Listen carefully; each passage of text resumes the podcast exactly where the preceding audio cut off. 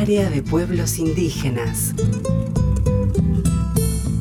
Los pueblos indígenas y la dictadura. Los pueblos indígenas de nuestro país cuentan con desaparecidos y asesinados que militaban en organizaciones sociales o eran líderes que defendían sus territorios. Se reconoce como víctimas de la dictadura a militantes sociales, sindicalistas, estudiantes, personas que debieron exiliarse, obreros, políticos, intelectuales. Existen historias que dan cuenta de la participación de integrantes de pueblos y comunidades en organizaciones que resistieron los embates de la dictadura secuestrados, asesinados, desaparecidos.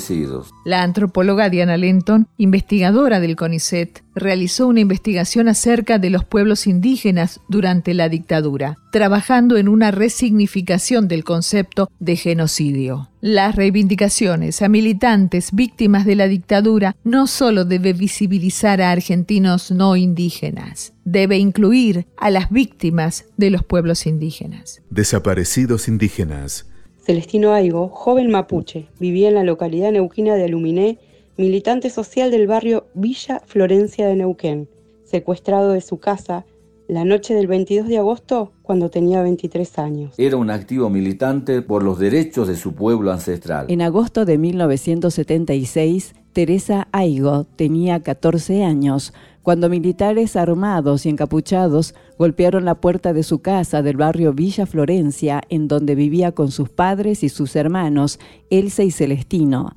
El miedo los paralizó y al no responder, los encapuchados derribaron la puerta y entraron poniendo un arma en la cabeza a cada persona que había. Fueron directo al esposo de Elsa, Juan Alberto Manque Le preguntaron su nombre. Luego hicieron lo mismo con Celestino. Así que vos sos el famoso chino. Inmediatamente se escuchó un culatazo o un golpe contra la pared, relató Teresa. Se lo llevaron y esa fue la última vez que supimos algo de él. Gladys Canelo, prima de Horacio Canelo, militante peronista, descendiente del pueblo Come Chingón, desaparecido el 12 de junio de 1979, tras su paso por el centro clandestino de detención La Perla. Gladys confiesa que aunque se sabían descendientes, la recuperación de la identidad comechingona comenzó a principios del siglo XXI, muchos años después de la desaparición de su primo. Nuestro derecho es preservar las costumbres, pero tenemos que entender que formamos parte de este Estado. Este territorio no va a volver a ser lo que fue antes de la conquista, por eso creo que la interculturalidad debe ser el verdadero fin. Sergio Wenceslao Copa Tenía 20 años y militaba en la Juventud Peronista. Fue secuestrado el 2 de septiembre de 1976 en el departamento salteño de Rivadavia.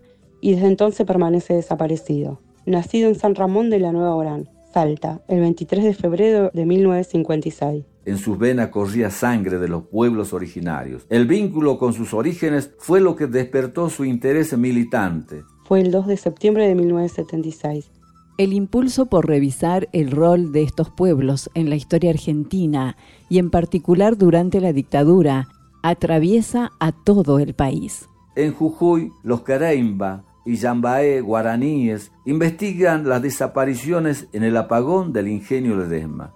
Santa Fe, los miembros de los pueblos Com y Mocoit investigan los episodios vividos en los 70 en relación con otros hechos históricos. Nuestros hermanos militaron dentro de las líneas partidarias, sindicales, porque la lucha que teníamos no era sobre el derecho indígena. Era más amplia cambiar el paradigma de una Argentina lineal. Y ser parte del armado de la nueva Argentina. Una Argentina pluricultural, basada en el respeto mutuo. Ese es el objetivo. Memoria, verdad y justicia por los pueblos indígenas área de pueblos indígenas de Radio Nacional.